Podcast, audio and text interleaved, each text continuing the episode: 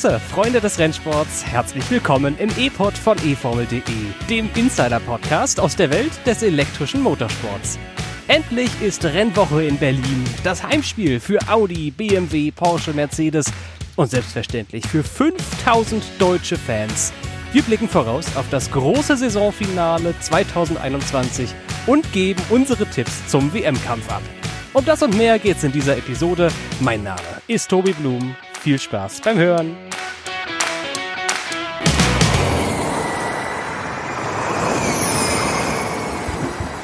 Und mir gegenüber sitzt der großartige Tobi Wirz, der mit mir heute auf den Berlin-Prix blicken wird. Hi! Einen wunderschönen guten Tag. Und mit gegenüber meine ich tatsächlich mal wirklich gegenüber. Wir sitzen gerade im wunderbaren Victoria Park in Berlin-Tempelhof. Grün ist das Gras, die Berge sind, also erstaunlich viele Berge für Berlin. Ähm, hügelig hier. Und ähm, wir sitzen jetzt tatsächlich mal zusammen. Ist ganz komisch, Tobi, oder? Ja, auf jeden Fall ist äh, ein sehr, sehr ungewohntes Gefühl, aber äh, ist auch mal interessant. Das ist die zweite Episode, die wir zusammen, also in Präsenz mal aufnehmen. Wir waren einmal, als wir ein Redaktionstreffen gemacht haben, bei dir am Küchentisch. Genau, richtig. Da erinnere ich mich noch dran. Gut, okay, dann haben wir natürlich auch mal in Marrakesch ein paar Aufnahmen gemacht, aber es war jetzt keine, keine volle E-Pod-Folge. Aber tatsächlich ist ein, äh, ein besonderer Moment in der E-Pod-Geschichte. Aber es ist auch ein besonderer Anlass. Berlin E-Prix 2021 steht auf dem Programm. Letztes Jahr waren ja gar keine Fans da. Dieses Jahr 5000 oder 5200 oder 5500, je nachdem, wen man fragt. Die Tickets sind jedenfalls fast ausverkauft. Das ist falls du das jetzt gerade hörst und noch keine Karte hast und vielleicht aus Berlin-Brandenburg kommst, deine Gelegenheit. Es ist nicht mehr viel zu holen. Es wird allerdings sportlich ein richtiges Spektakel werden, egal ob jetzt alle an, an der Tribüne sind, auf der Tribüne sind oder äh, im Fernsehen gucken. Ich glaube, Tobi, wir können uns auf ein richtig großes sportliches Wochenende einstellen. Auf jeden Fall. Und ähm, ja, wie immer in der Formel E, es ist komplett offen. Aber da gehen wir, glaube ich, nachher nochmal im Detail drauf ein. Dann lass uns doch jetzt erstmal auf die Nachrichten blicken, sodass wir alle auf dem aktuellen Stand der Dinge sind. Lass uns doch mal hören, was in den letzten Tagen so passiert ist. Ein neues Jahr. Envision Virgin Racing verlängert den Vertrag mit Robin Freins. Das gleiche tut Porsche mit Pascal Wehrlein und André Lotterer. Kein neues Team. Allen Gerüchten über einen Wechsel zu Porsche zu trotz verlängert Mitch Evans seinen Jaguar-Vertrag, sogar um mehrere Jahre. Eine neue Regel. Die FIA sorgt dafür, dass ab sofort hinter dem Safety Car kein Positionsgewinn in der Boxengasse mehr möglich ist. Und eine neue Idee. Lukas Di Grassi will das Gruppenqualifying durch Beschleunigungsrennen vor spektakulären Kulissen wie zum Beispiel dem Buckingham Palace aufpeppen. Im letzten Jahr fand das Saisonfinale der Formel E ja auch schon in Berlin statt, damals beim großen Sixpack von Berlin. Ich, äh, mir steckt es heute noch so ein bisschen in den Knochen, muss ich ehrlich zugeben. Neun Tage, sechs Rennen, ein Meister, das war so der große Werbeslogan der Formel E. Dieses Mal sind es nur zwei Rennen, und zwar am Samstag und am Sonntag. Aber, Tobi, genau wie im letzten Jahr, ändert die Serie während des Wochenendes die Streckenführung. Wie kommt das denn? Das ist eine sehr gute Frage. Ich glaube, da hat man im vergangenen Jahr gute Erfahrungen mitgemacht. Äh, wir erinnern uns, ähm, die ersten beiden Rennen fanden auf dem Rückwärts-Layout statt. Dann wurde umgebaut und vorwärts rumgefahren und dann wurde ähm, der zweite und dritte Sektor wurde sehr stark umgebaut, deutlich technischer, deutlich anspruchsvoller. Ähm, davon hat die Rennserie jetzt wieder Abstand genommen ähm, von dem technischen Kurs äh, und wird das klassische Layout am Samstag befahren. Ähm, relativ früh wird das Rennen stattfinden und nach dem äh, Rennen finden dann die Umbauarbeiten statt, so dass am Sonntag entgegen der Fahrtrichtung gefahren werden kann. Was heißt denn das, das klassische Layout? Wir reden immer von das Vorwärts- und das Rückwärts-Layout. Aber ich stelle mir vor, wenn ich so als neuer Fan 2020 dazugekommen wäre, wüsste ich gar nicht, was vorwärts und rückwärts ist. Ja, das ist ähm, richtig der Natur der Sache äh, geschuldet, dass das Ganze auf dem Flughafen äh, stattfindet, ist es natürlich so, dass ähm, da keine Kurven oder, oder Höhenunterschiede ähm, vorgegeben sind vom Gelände, sondern man hat quasi ein äh, plattes Feld, auf dem man die Strecke errichten kann. Und seit 2018 ist die Streckenführung, wie sie jetzt am Samstag ähm, benutzt wird, auch äh, in dieser Form den Teams und Fahrern bekannt. Ähm, man hat die lange Start-Zielgeraden und dann anschließend diese sehr, sehr langgezogene Linkskurve, die ja, so ein bisschen schneckenförmig immer enger wird und dann die äh, Doppelrechts, die daran anschließt. Das wird man auch in diesem Jahr wieder als erstes Layout fahren. Wir reden da über 2,355 Kilometer insgesamt. Zehn Kurven hat die Strecke. Ähm, und ja, wie eben schon gesagt, äh, das Rennen findet relativ früh statt, um anschließend den Umbau zu ermöglichen, dass auch am Sonntagmorgen ähm, alles ähm, fertig ist. Ähm, was da umgebaut werden muss, zum einen ist es so, dass die sogenannten Notausgänge äh, umgestaltet werden müssen. Wenn ein Auto liegen bleibt, gibt's ja so Taschen in den, in den Mauern, wo das Auto dann rückwärts rausgeschoben werden kann. Wenn man andersherum fährt, sind die Taschen natürlich genau falsch rum geöffnet und diese Stellen müssen dann umgebaut werden. Ähm, wo keine Umbauten notwendig sein werden, das hatten wir zumindest im letzten Jahr, ist die Ampelanlage sowohl an der Startlinie als auch die, an der Boxengassenausfahrt. Die wird man wahrscheinlich wie äh, 2020 auch schon doppelt haben. Und am Sonntag geht's dann mit dem Uhrzeigersinn lang. Samstags ist es gegen den Uhrzeigersinn, sonntags im Uhrzeigersinn.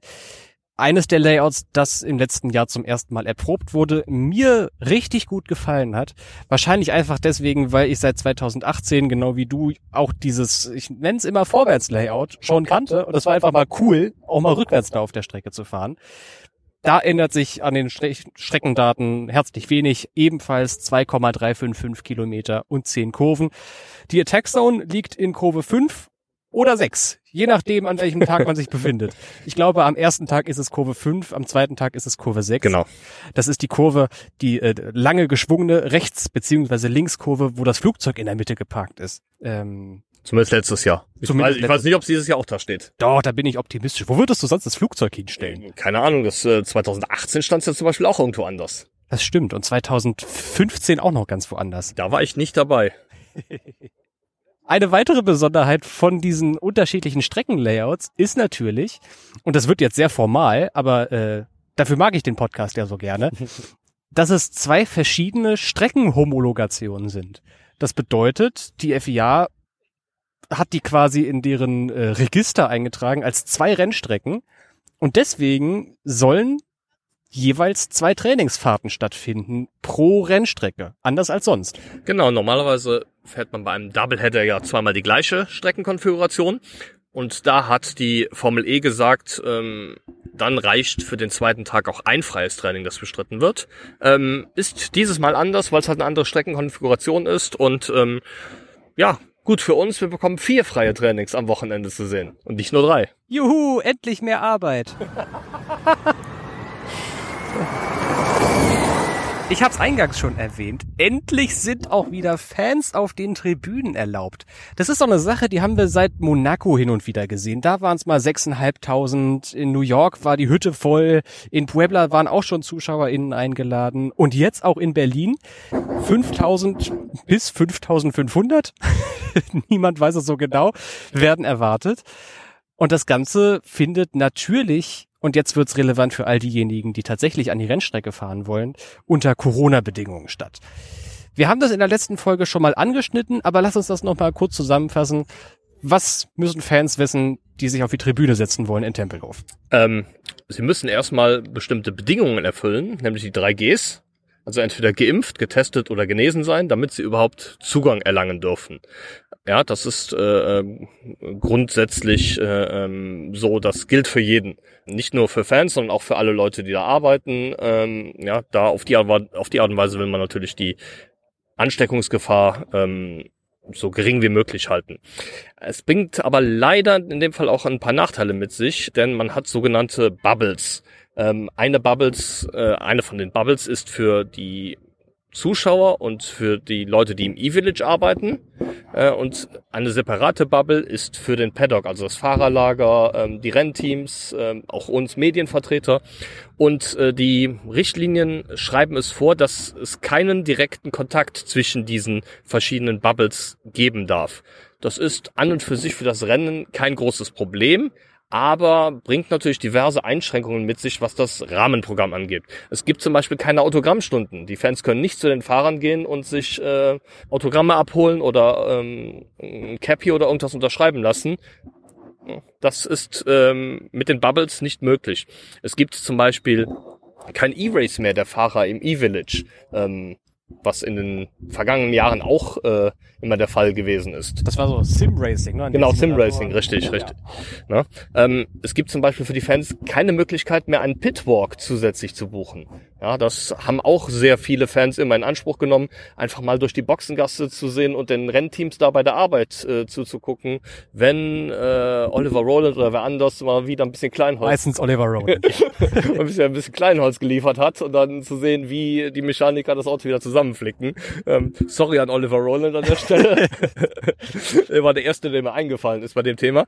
Ähm, ja, genauso findet findet kein Meet and Greet statt. Es gab ja auch, auch in der Vergangenheit schon mal Gewinnspiele, wo ähm, Fans ähm, ja, ähm, kurze Treffen mit den Fahrern gewinnen konnten. Ich erinnere mich da an Chris Kresse, der mal bei Nio ein Meet and Greet gewonnen hat und das Foto mit Oliver Turvey, glaube ich, heute noch in allen seinen sozialen Medien äh, äh präsent ist. Schönen ja. Gruß, Chris.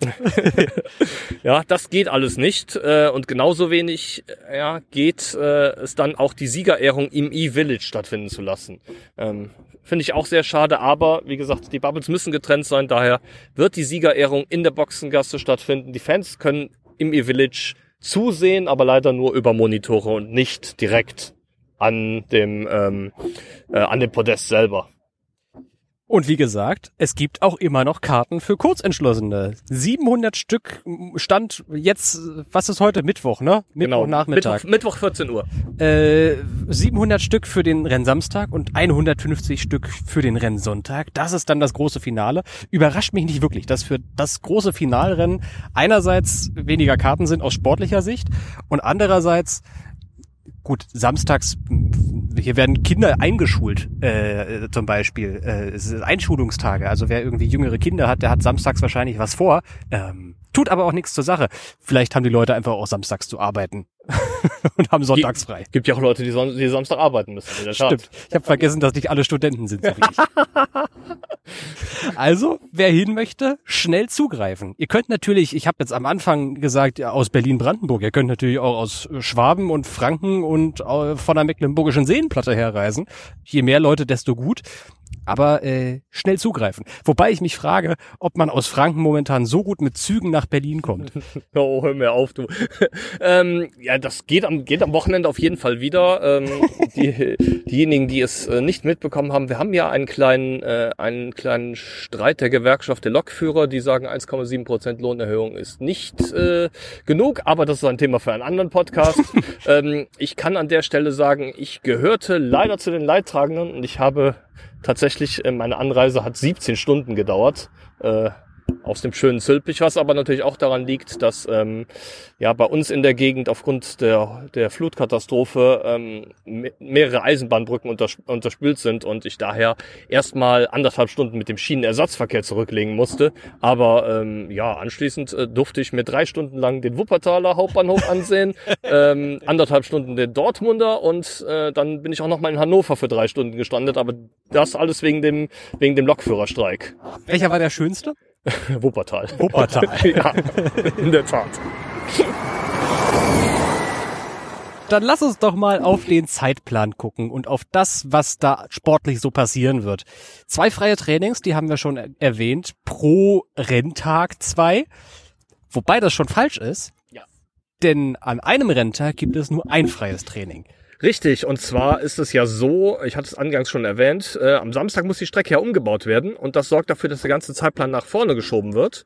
Und das zweite freie Training findet um 8 Uhr statt. Und da man um 6.30 Uhr kein freies Training machen will, ähm, weiß auch nicht warum, ähm, hat man das erste freie Training dann am Freitag schon um 17 Uhr.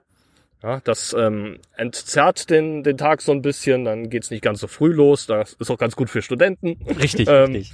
Ja, da geht's also ähm, Freitag 17 Uhr, erstes freies Training. Am Samstag geht's dann um 8 Uhr mit dem zweiten freien Training los. Das Qualifying ist dann schon um 10. Das ist ähm, sehr, sehr früh mhm. für Formel E-Verhältnisse. Und der Rennstart ist dann offiziell um 14.04 Uhr. Und ähm, ja, 45 Minuten und eine Runde. Das heißt, gegen 15 Uhr wird die Siegerehrung sein und äh, wir haben hoffentlich um 20 Uhr ein offizielles Ergebnis. Ich, du bist ja optimistisch, Tobi. Sonntags geht's dann auch mit zwei freien Trainings weiter. Erstes um 8, zweites um 9.30 Uhr. 11.30 Uhr ist dann das Qualifying und Rennstart um 15.30 Uhr beziehungsweise 15.34 Uhr, wenn wir genau sein wollen. Natürlich, damit die Fernsehsender international auch mal ein bisschen früher draufschalten können, irgendwie vier Minuten Vorlauf haben, wenn die Sendung davor um 15.30 Uhr durch ist. Betrifft uns in Deutschland allerdings nicht. Richtig. Denn üblicherweise gehen die Übertragungen im deutschen Fernsehen ja 30 Minuten vorher los. Und zwar bei welchem Sender? Ja, äh, Überraschung. Äh, Sat 1, nein, keine Überraschung. Ähm, ist ja schon die gesamte Saison der Fall gewesen, bis auf den Saisonauftakt, der ja an, am Freitag stattgefunden hat. Das äh, hat ja da bei Pro7 Max stattgefunden. Ansonsten ähm, Sat 1 in der ähm, ja, gewohnten, ich sag mal auch durchaus Qualität. Äh, ja, da finde ich, hat die Formel E ja sich sehr, sehr stark aufgestellt im deutschen Fernsehen mittlerweile. Ja, doch die freien Trainings gibt's gibt's bei uns auch bei eFormel.de im Livestream zu beobachten. Das Qualifying dann auf ran.de. Oder alles bei uns im Live-Ticker. Das auch.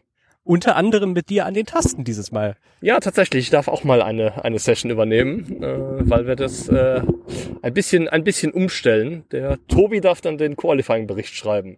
Also, wenn ihr denkt, oh, die Qualität ist nicht sonst nicht so wie sonst im Qualifying-Bericht, der Ticker wird natürlich höchst so, okay. sein. Aber der Bericht, das, so gemein bin ich dann doch nicht hoch. ich dachte schon. Äh, der, der, der, naja, wird schon gut werden. Wird schon schief gehen. Und es fällt ja auch in Berlin die große Titelentscheidung. Das ist die Schlagzeile momentan. 18 Fahrer können immer noch theoretisch, rechnerisch Meister werden. Das ist unfassbar für eine FIA-Weltmeisterschaft. Gab es sowas überhaupt schon mal irgendwo im Motorsport? Fällt dir was ein? Du bist schon ein bisschen länger dabei. Ja, also mir, mir, mir, fall, mir fallen durchaus Jahre ein, wo es ähm, in, in Nachwuchskategorien ähm, mal noch eine, eine Vielzahl von möglichen Meistern gab, aber 18 Stück glaube ich nicht, vor allem bei einer, bei einer ähm, Saison, die dann doch so lang ist. Ja, wir reden jetzt nicht über acht oder neun Rennen, sondern wir reden über 15 und wenn nach 13 Rennen tatsächlich noch 18 Fahrer Meisterschaftschancen haben, ist das schon mehr als außergewöhnlich. Ich glaube, es ist nicht übertrieben zu sagen, dass das die Meisterschaft mit der größten Talentdichte ist, die es auf der Welt momentan so gibt. Man sagt ja immer sonst, ja, Formel 1, die besten Fahrer überhaupt, aber einerseits sind die Fahrer in der Formel E nicht schlecht und könnten sich, glaube ich, fast alle, nee, inzwischen auch alle. Ich habe gerade, ich sag gar nicht, an wen ich gedacht habe, ähm, auch halbwegs gut in Besser der Formel einen chinesischen 1. Fahrer als einen guten zu haben, oder? Allerdings ist es in der Formel 1 so, dass natürlich auch bedingt durch die unterschiedlichen Autos, Technologie und so weiter, klar. Aber da liegt das Feld deutlich weiter vom Talent her auseinander, finde ich, als in der Formel E. Ich finde, die sind sehr nah beieinander und das ist sehr schön. Meisterschaftsführender momentan ist Nick de Vries, für Mercedes fährt er. Und zweiter ist sein Landsmann Robin Freins. Zwischen den beiden liegen nur sechs Punkte. Dann sind es acht Punkte zum nächsten, Sam Bird. Der steht punktgleich mit Jack Dennis allerdings da. Der wiederum hat nur einen Punkt Vorsprung auf Antonio Felix da Costa. Es ist der komplette Wahnsinn da an der Spitze dieser Meisterschaft. Trotzdem sagen alle irgendwie, dass die sechs Führenden nicht so wirklich jetzt die Favoriten sind für Berlin. Warum das eigentlich? Das hängt natürlich äh, mal wieder, wir haben es glaube ich schon äh, 85 Mal angesprochen, aber jetzt auch diesmal kommen wir nicht dran vorbei. Es hängt natürlich mit dem Qualifying-Format zusammen. Es ist de facto so, dass die Qualifying-Gruppe 1 mit großen Nachteilen verbunden ist. In der Vergangenheit in Berlin sogar besonders, ähm, kann ich an der Stelle jetzt äh, nochmal berichten, denn da wurden tatsächlich vor dem Qualifying äh, nochmal Kehrfahrzeuge auf die Strecke geschickt, die unter anderem den, nicht nur den Dreck, sondern auch den Gummiabrieb ähm, so ein bisschen abgekratzt haben, der dann den Fahrern in Gruppe 1 natürlich fehlt. Die Fahrer in Gruppe 1 äh, rutschen, wenn sie fahren und machen wieder Gummiabrieb drauf und folglich hat Gruppe 2 Vorteile. Wie gesagt, das haben wir schon so oft beobachtet in dieser Saison ganz besonders. Insgesamt haben es jetzt äh, in den ersten 13 Rennen der Saison nur fünf Fahrer aus Qualifying Gruppe 1 in die Super Bowl geschafft. Und das, obwohl wir schon Felder hatten, wo es dann in Gruppe 2 auf einmal anfing zu regnen. Ja, äh, in Puebla zum Beispiel äh, war das der Fall oder auch in London. Aber mal zum Vergleich, aus Qualifying Gruppe 2 waren es 20 Fahrer in der Super Bowl, Gruppe 3 33 und Gruppe 4, also die letzten in der Meisterschaft, die eigentlich auf dem Papier am schwächsten sein dürften, da waren es 21. Ja, und im Vergleich dazu 5 ist wirklich überschaubar. Aber da muss ich dann auch direkt wieder äh, zum Thema Nick de Vries was sagen. Nick de Vries war in London der einzige Fahrer, der am, Renn, am Rennsonntag, Entschuldigung, aus Qualifying Gruppe 1 in die Super Bowl gekommen ist. Wie gesagt, hing da natürlich auch damit zusammen, dass die Gruppe 2 äh, wegen stärker werdendem Regen benachteiligt war und die Strecke danach wieder besser wurde. Ähm, aber es zeigt, dass es grundsätzlich möglich ist. Und ähm, ich würde daher nicht ausschließen, dass ähm, das auch gelingen kann, dass Nick de Vries am Ende den Titel holt. Denn ähm, ja, er hat nur sechs Punkte Vorsprung auf Robin Freins. Vor Sam Bird und äh, Jack Dennis, den beiden Briten, sind es schon 14 Punkte. Das ist schon eine gewisse Hausnummer, ja. Aber an und für sich, sechs Punkte sind ja eigentlich so gut wie gar nichts. Das nee. ist noch nicht mal der Unterschied zwischen Platz eins und Platz zwei. Also im Grunde genommen ist komplett alles möglich und fast jeder kann Meister werden. Definitiv. Wer ist denn jetzt eigentlich Favorit? Also nicht nur für die einzelnen Rennen, sondern wirklich für die Meisterschaft. Würden wir sagen, dass De Vries, der jetzt zwar die Gesamtführung übernommen hat in London, mit einem starken Mercedes-Antrieb ausgestattet ist und sowieso eigentlich ganz gut in Form ist seit London, würde ich jetzt einfach mal so in den Raum stellen, trotzdem nicht Favorit ist, weil er am Samstag in Qualifying Gruppe 1 sein Wochenende starten muss? Das würde ich an der Stelle sagen. Und vor allen Dingen, ähm, er hat ja schon ein bisschen Vorsprung. Ähm, und ich gehe davon aus, dass der Vorsprung so groß ist, dass er auch am Sonntag in Qualifying Gruppe 1 starten wird. Er wird also, also an beiden Tagen äh, meiner Meinung nach die Nachteile haben. Ähm, die größten Meisterschaftschancen rechne ich tatsächlich den Leuten zu, die nach dem Rennen Samstag auf den Positionen 7 bis 10 in der Gesamtwertung liegen. Ja, die haben den Vorteil der zweiten Qualifying-Gruppe, die haben noch nicht so großen Rückstand auf den Gesamtführenden wie in Qualifying-Gruppe 3. Die Fahrer äh, würde ich tendenziell als äh, Favoriten bezeichnen. Jetzt ähm, vor dem Samstag, glaube ich, kann man, kann man da noch überhaupt keinen Favoriten nennen. Ich will es trotzdem von dir wissen, Tobi. Das Was glaubst du? Dann müssen wir halt diesen äh, gedanklichen Zweisatz machen. Wer ist nach dem Samstag auf den Positionen 7 bis 10? Sagen wir einfach mal, das ist jetzt unsere, unsere Richtung, die wir äh, uns vorstellen, um es dann sonntags zum Weltmeister zu schaffen. Ja, ähm, zu einem, zum einen möchte ich mal sagen, es hätten viele Fahrer verdient äh, nach dieser äh, Saison. Es haben doch sehr, sehr viele La Fahrer auch sehr gute Leistungen gebracht. Aber nichtsdestotrotz äh, glaube ich tatsächlich, dass äh, Jean-Eric Verne seinen dritten Titel holen wird. Hm. Ähm, der ist aktuell Zwölfter in der Meisterschaft. Ja, ähm, geht also am Samstag in Gruppe 2 an den Start. Ähm, wird meiner, äh, meiner Meinung nach auch ganz gute Punkte holen am Samstag und sich damit ein wenig nach vorne schieben, aber nicht zu weit nach vorne schieben, ja, so dass er auf Position 7 oder 8 liegt. Und dann, ähm, ja, am Sonntag wird er aufs Podium fahren und dann mit äh, 15 oder 18 Punkten, vielleicht sogar mit 25 Punkten für den Sieg, ähm, wird es dann bei ihm für den Titel reichen. Klingt plausibel. Und was denkst du, Tobi? Ich, ich wurde das letzte Woche schon mal gefragt vom, vom Fernsehen. Ähm, sollt ihr so ein, so ein Video aufnehmen und das dann dahin schicken? Und da habe ich mir überlegt, ich vertraue auf Qualifying Gruppe 3. Die sind momentan noch vergleichsweise weit weg von der Gesamtführung. Aber dann habe ich an die Ereignisse aus London gedacht, wo Stoffel van Dorn sowas von gewonnen hätte, wenn der nicht vom Roland abgeschlossen worden wäre. Wo wir wieder bei Roland wären? Es könnte so ein bisschen Glück für Van Dorn gewesen sein, so ein bisschen Glück im Unglück, weil der ist momentan 13. Hat nicht allzu viel Rückstand auf die Fahrer, die wirklich vor ihm sind in den Gruppen 2 und 1 und hat eben den Vorteil von Qualifying Gruppe 3. Wenn es nicht regnet, und da, ich guck gerade an Himmel, also sieht nicht so aus, als wird das hier deutlich schlechter werden in den nächsten paar Tagen. Wenn es nicht regnet und alles normal läuft, sind wir wieder beim Thema Normalität in der Formel E, gibt's nicht, aber trotzdem, Van Dorn hat, glaube ich, nicht so schlechte Chancen.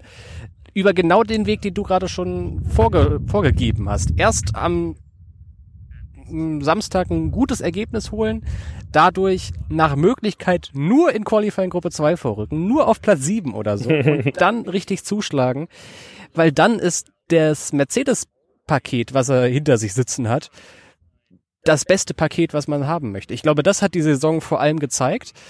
Es gibt sehr, sehr gute Motoren in der Formel E, die allerdings unter verschiedenen Umständen gut funktionieren. Audi hat einen richtig coolen Motor, der funktioniert aber auch nur so in Richtung Rennergebnisse, wenn man vorher im Qualifying sich irgendwie gut hinstellt. Und dann ist das Ding top. Mercedes ist im Qualifying und im Rennen top und irgendwie, vielleicht war es das Rennglück oder sowas. Aber das Mercedes-Paket hat mich in dieser Saison bislang so als kleines Fazit bisher am meisten überzeugt. Und weil Van Dorn eben in Gruppe 3 ist und De Vries in Gruppe 1, würde ich sagen, tendenziell ist es Van Dorn, der von den beiden Mercedes-Jungs nach vorne schießt. Falls ihr noch viel klüger seid als wir beiden, könnt ihr doch einfach mal mittippen. Wir haben ja, auch wenn es das große Saisonfinale ist und sich neu anmelden vielleicht jetzt nicht mehr so lohnt, um in den Top 5 Kampf irgendwie einzugreifen, ein, ein Tippspiel, ein Quizspiel hätte ich fast gesagt, ein Tippspiel, was auch auf der Tribüne sehr viel Spaß machen kann. Und da ist immer noch alles offen. Da ist fast noch spannender als in der echten Formel E, oder? Kann man so sagen. Ähm, der Mannrad führt aktuell vor Willi WH und Ricardo. Ricardo ist äh, derjenige, der das Tippspiel schon ein paar Jahre lang äh, organisiert. Nochmal herzlichen Dank an dieser Stelle dafür. Aber direkt dahinter geht's auch verdammt eng zu. Und da kommen dann durchaus äh, einige Experten, äh, möchte ich sie mal Die nennen. sogenannten. Vor. Ja, ähm, auf Platz vier liegt tatsächlich ähm, Timo Pape, unser Chefredakteur. Und ähm, ja, möglicherweise wird er es da wenige Tage nach seiner Vermählung da auch tatsächlich schaffen, noch die Spitze zu erobern. Äh, an der Stelle nochmal herzlichen Glückwunsch, Herzlichen äh, Glückwunsch, an Timo und. Kira, die ja am vergangenen Samstag standesamtlich geheiratet haben. Aber Tobi, du bist auch nicht ganz so weit weg. Auf Platz 8, nur ein paar Punkte im Rückstand. Da ist noch alles drin. Und für dich aber auch, Platz 10. Also äh, das ist wirklich ganz schön spannend. Und wir haben auch eine Teamwertung, wo wir als eFormel.de Redaktionsgruppe immer noch hart auf den letzten Metern mit den E-Masters kämpfen. Sind momentan auf Platz zwei, Richtig. könnte aber passieren, dass wir uns im Pressezentrum so ein bisschen illegal absprechen und ein bisschen Taktik äh, hineinbringen und dann vielleicht noch die Gesamtführung übernehmen. Mich würde das freuen. Auf der anderen Seite, die E-Maestros sind natürlich auch nicht ganz so weit weg, ja. Ähm, die können auch noch den Silberrang erobern, äh, wenn sie ähm, ja ein bisschen mehr Glück und ein bisschen mehr, vor allem ein bisschen mehr Wissen haben als äh, wir Redakteure. Das Ganze findet auf kicktipp.de-formel E statt. Also, meldet euch gerne noch an, tippt auf der Tribüne mit und nach dem Berlini-Brief fassen wir mal zusammen, wer da so tatsächlich richtig durchgestartet ist. Durchstarten tun wir auch mit der nächsten Rubrik, die heißt Tobis Teleskop, hat ein eigenes Jingle und das klingt so. Tobis Teleskop. Und ich freue mich riesig, das jetzt mal live zu sehen. Feuer frei. E-Pod-Serie mit den besten Nebengeschichten aus der Formel E. Heute geht's im Teleskop um den Boxenstopp-Trick, mit dem sich Lucas Di Grassi in London am Feld quasi vorbeigemogelt hat. Die Formel E hat die bereits in London angekündigte Regeländerung nun vorgenommen, denn sobald das Safety Car die erste Safety Car Linie am Boxengassen-Eingang überfährt, wird die Ampel am Ausgang der Boxengasse auf Rot geschaltet. Grün wird sie dann erst wieder, wenn das gesamte Feld an der Boxengassenausfahrt ähm, oder der zweiten Safety Car Linie vorbeigefahren ist. Auch wenn ein Fahrer in der Boxengasse schneller fahren würde als seine Konkurrenten auf der Strecke, müsste er sich dann wieder ganz hinten anstellen. Ich mag die Lösung, weil die so einfach ist. Und weil das vor allem eine Lösung ist, jetzt muss ich mich hier mal ein bisschen aufregen, die seit Jahrzehnten gefühlt, ich glaube es sind erst Jahre, aber in jeder anderen Serie, an die ich gerade denken kann, Usus ist. Also in egal welcher Tourenwagen-Serie du dich äh, umschaust, Le Mans ist eine Langstreckenveranstaltung, da ist es auch immer so, wenn du in der Boxengasse stehst und gerade Safety Car ist, die Kolonne an dir vorbeifährt, dann stehst du an einer roten Ampel. Warum das in London nicht der Fall war, ist mir immer noch echt ein Rätsel. Aber umso schöner, dass es jetzt geklärt ist. Es ist Zeit für das große Berlin-Epris Vorschau-Quiz, Tobi. Bist du bereit? Ich bin bereit. Für all diejenigen, die jetzt vielleicht für die Vorschau-Episode neu reingeschaltet haben, wir beiden quizzen uns jedes Mal in jeder Folge ab und stellen uns jeweils drei Fragen, sammeln dabei Punkte und alle, die zuhören, dürfen mitraten. Ich überlasse dir das Feld für die erste Frage. Ja, meine erste Frage bezieht sich, äh, man mag es nicht glauben, auf den Berlin-Prix. Ah, sag bloß. Überraschend. Hey. Ähm, ja, der ist ja nicht nur in jeder Saison im Rennkalender gewesen, sondern er ist ja auch für mehrere Teams, Fahrer und Hersteller das Heimrennen. Ähm, welche deutschen Fahrer haben denn in Berlin schon mal auf dem Podium gestanden? Es sind ja tendenziell gar nicht so viele, die je überhaupt für Deutschland in der Formel E mal gestartet sind. Nick Heidfeld fällt mir da auf jeden Fall ein, der äh, ewige Podiumsabschließer, äh, Abschließer, aber kein Rennsieger. Das ist eine Statistik, die hat er aus der Formel 1 in die Formel E, glaube ich, mitgenommen. Ja. Äh, das würde er nicht gerne hören. Sorry, Nick, aber du warst oft auf dem Podium, aber leider nie ganz oben. Trotzdem zählt das. Nur dank Äh, Nico Prost. Aber das ist schon lange her. ja. Nick Heidfeld ist, Ist einer richtig. von denen. Daniel Abt natürlich. Der Heimsieg 2018 unvergessen. Das ist der zweite Deutsche. Auch richtig? Sonst sind gefahren Maximilian Günther, der letztes Jahr zum Beispiel ein Rennen gewonnen hat in Berlin. Stimmt auch. Das war ein Podium. Bei Maro Engel bin ich mir nicht so sicher. Ich glaube, der stand allerdings nicht auf dem Podium, sondern war nur mal Vierter oder Fünfter in Berlin. Und dann gibt's natürlich noch Wehrlein und Lotterer, wo ich mir allerdings nicht sicher bin, ob die auf dem Podium waren in Berlin. Wehrlein ist gar nicht gefahren in Berlin letztes Jahr, fällt mir gerade schon mal ein. Das ist auch richtig. Lotterer stand allerdings auf dem Podium, sage ich mal. Hm, fällt mir noch einer ein? Nee. Tja, Tobi, dann muss ich deinem Gedächtnis leider auf die Sprünge helfen. Maro Engel hat nicht auf dem Podium gestanden, Mhm. aber René Rast. Ach, Ansonsten war alles richtig. Daniel Abt hat sogar zwei Podien. Der ist ja auch tatsächlich mal Zweiter geworden im Jahr vor seinem Doppelsieg, glaube ich. Als ähm, Nee, zwei sogar vorher. zwei Jahre genau richtig. Ähm, aber all, äh, alle waren richtig. Ähm, nur René Rast fehlte leider, der tatsächlich letztes Jahr beim Berlin Sixpack auch sein erstes Podium geholt hat. Sein fünftes Formel-E-Rennen. Ja. Äh, Für Audi. Robin, Robin sechstes is Racing. Ja, ach Mist, ich hätt's, ich hätt's gewusst. Na gut, Er hat damit Punkt. übrigens ja André Lotterer sein zweites Berlin-Podium gekostet. Ja, Mit dem Überholmanöver in der vorletzten Runde, glaube ich, war's. was eine großartige Überleitung zu meiner ersten Frage Oh, ist. okay. Es soll nämlich um André Lotterer gehen. Nicht allerdings nur in Berlin. 19.11.1981. Fast. Okay. Ich möchte von dir wissen, wie viele Podien er insgesamt in seiner Formel E-Karriere gesammelt hat. Ich habe das heute nämlich auf dem Weg nach Berlin, auf dem Weg hier in den Park, im Zug geschrieben. Meiner ist nämlich gefahren. Äh, danke an das grüne Zugunternehmen da, äh, mit dem F im Namen. Die fahren heute immerhin. Und da habe ich einen Artikel geschrieben, Lotterer Wehrlein verlängern ihre Verträge und habe das dafür recherchiert. Wie oft stand Lotterer in seiner Formel E-Karriere auf dem Podium? Ich glaube, Lotterer hat, nicht, hat noch nicht gewonnen und er hat die zweitmeisten Podien von allen Fahrern, die noch keinen Rennsieg haben. Da haben wir nämlich eine deutsche Doppelführung. Nick Heidfeld liegt auf Platz 1 mit 8 und ich glaube, André Lotterer hat 7. Und das ist vollkommen richtig. 1 zu 0 für dich. Ja, machen wir mal einen kleinen Schwenk äh, von deutschen Fahrern zu niederländischen, zu niederländischen Fahrern. Zu niedlichen zu, Fahrern. ni zu niedlichen niederländischen Fahrern. Das kann man, glaube ich, sagen bei Robin Freins. Robin Freins ist aktuell Zweiter in der Gesamtwertung, ja, hat allerdings in dieser Saison noch kein Rennen gewonnen. Ähm, auf dem Podium gestanden hat er jedoch schon äh, zweimal sogar. Mhm. Dreimal. Dreimal. Willst du wissen, wann? Äh, nein. Ich möchte wissen von dir, welcher in der Gesamtwertung bestplatzierte Fahrer noch kein Podium in dieser Saison gesammelt hat. Welcher Best, welcher ist der Fahrer mit der besten Gesamtplatzierung ohne Podium? Ja, Darf ich in den Gesamtstand gucken? Nee, ne? äh, da steht's ja drin. Äh, nee, da steht ja nicht Podium drin. Lotterer ist ganz schön weit hinten. Wehrlein hatte Wehrlein.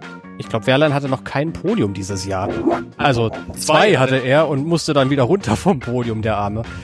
Äh, steht allerdings auch nicht allzu weit oben. Ich glaube, da sind noch Fahrer drin, die noch weiter oben stehen.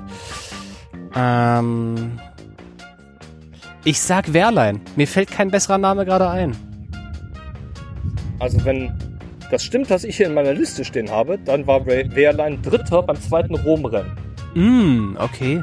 Ja, es ist also nicht Wehrlein. Man muss leider ein bisschen weiter runter gehen in der Tabelle. Und es ist tatsächlich der Gesamt 20. Was? Der noch Ist kein das der Bümi? Es ist der Bümi, korrekt. Wow, Sebastian Buemi. Das ist ja Hätte krass. auch niemand gedacht. Nee, das hätte ich nicht gedacht. Der Fahrer mit den meisten Podien in Berlin übrigens. Hat in Berlin siebenmal auf dem Podium gestanden, aber ist in dieser Saison noch ohne Irre. ein Podi äh, Podestergebnis. Na, aber Berlin kommt ja noch. Das stimmt. Also, ich sag, Herr, Bümi vor. Herr Buemi schafft aufs Podium. Okay. Warum eigentlich nicht? Drauf hat er es. Und das Auto auch. Meine zweite Frage für dich, die hat zu tun wieder mit diesem enorm engen Meisterschaftskampf. Da sind die Lücken ja nicht groß. Wir haben gerade schon irgendwie die Top 5 so auseinandergenommen, wie eng das da tatsächlich alles ist. Irgendwie fünf Punkte hier, zwei Punkte da.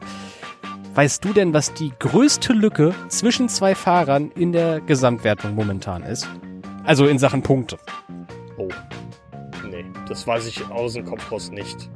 Also ich weiß, eine größere Lücke ist hinter, Frandi, äh, hinter, hinter De Vries und Van Dorn jeweils. Mhm. Ähm, es müsste dann aber auch eine etwas größere Lücke vor Nico Müller, glaube ich, kommen. Der ja nicht mehr fährt. Also der kann die Lücke jetzt nicht mehr verkleinern. Ist klar, aber wie viele Punkte sind die Lücke? Hm. Also 10 sind es bestimmt. 20 sind es aber auch bestimmt nicht. Also irgendwas zwischen 10 und 20. Mhm. Ähm, ich sag 12. Er ist nah dran. Ich, ich glaube, ich kann dir den Punkt nicht geben. Nee. Es sind 14. Ah, nee. 12 ist nicht 14. Das ist kein Punkt. Nico Müller ist allerdings ganz richtig. Der ist allerdings das obere Ende von der Lücke. Der ist 19. momentan. Ja. Und 20. haben wir gerade schon gehört, ist Sebastian Buemi. Der ist 14 Punkte hinter Müller. Genauso groß ist allerdings auch die Lücke bei Roland und Lotterer. Ah, okay. Das hätte ich jetzt nicht gewusst. Okay, ja, dann kein Punkt für mich, aber vielleicht ein Punkt für dich. Ich habe ja eben schon mal drüber gesprochen, welche Fahrer äh, beim Berlin Prix erfolgreicher waren als andere. Ähm, das gleiche trifft aber auch bestimmte Nationen zu. Ja, einige Nationen haben relativ viele äh, gute Ergebnisse erzielt, andere weniger. Ähm, die Fahrer welcher Nation erzielten denn die meisten schnellsten Rennrunden beim Berlin Prix? Oh je. Also, Da gibt's immerhin einen Bonuspunkt für, wenn man in den Top 10 ist. ja, das hast, das hast du recht. Ich weiß, dass Daniel Abt, glaube ich, zwei hat. Ähm, ob das jetzt genau zwei sind, weiß ich nicht. Allerdings würde ich sagen, der hat mindestens zwei. Eine davon bei seinem großen Grand Slam-Sieg 2018. Das ist Ähm, richtig. dann ist natürlich die Frage, René Rast hat, glaube ich, schnellste Runden gefahren letztes Jahr. Wäre der nächste Deutsche. Portugal mit Antonio Felix da Costa, der war natürlich schnell, aber auch der einzige Portugiese letztes Jahr. Überhaupt der einzige Portugiese in der Formel E. Und dann denke ich an Kann ich an der Stelle Frankreich vorwegnehmen. oder Großbritannien. Aber die Briten waren, glaube ich, nie so. Also, das ist ja die Sache. Man kann sich nicht an großen Erfolgen orientieren, weil halt auch irgendwie so, ein, so eine Gurke auf Platz 8 eine schnelle Runde fahren kann. Äh, und dann war's das. Mm, Ich sag Deutschland. Komm, Schwarz-Rot-Gold, Heimrennen. Also Deutschland. Deu- Deutschland ist leider falsch. Ah. Ähm, ich kann dir aber auch sagen, die Nation, die es ist, hast du überhaupt nicht genannt. Oh, jetzt bin ich Das ist gespannt. Brasilien. Ah, mit Mit Piquet. Piquet, und Di einmal Grassi. mit Senna und zweimal mit Di Grassi. Sender, den hatte ich gar nicht mehr auf der Liste. Saison 2. Ja, Schnellste Rennrunde in Berlin. natürlich, nachdem er René Rast rausgeschossen hatte. Und dann zum Fahrzeugwechsel gekommen ist. Ja, genau. Ach, Und noch den Bonuspunkt abgreifen wollte. Das waren richtig gute Zeiten.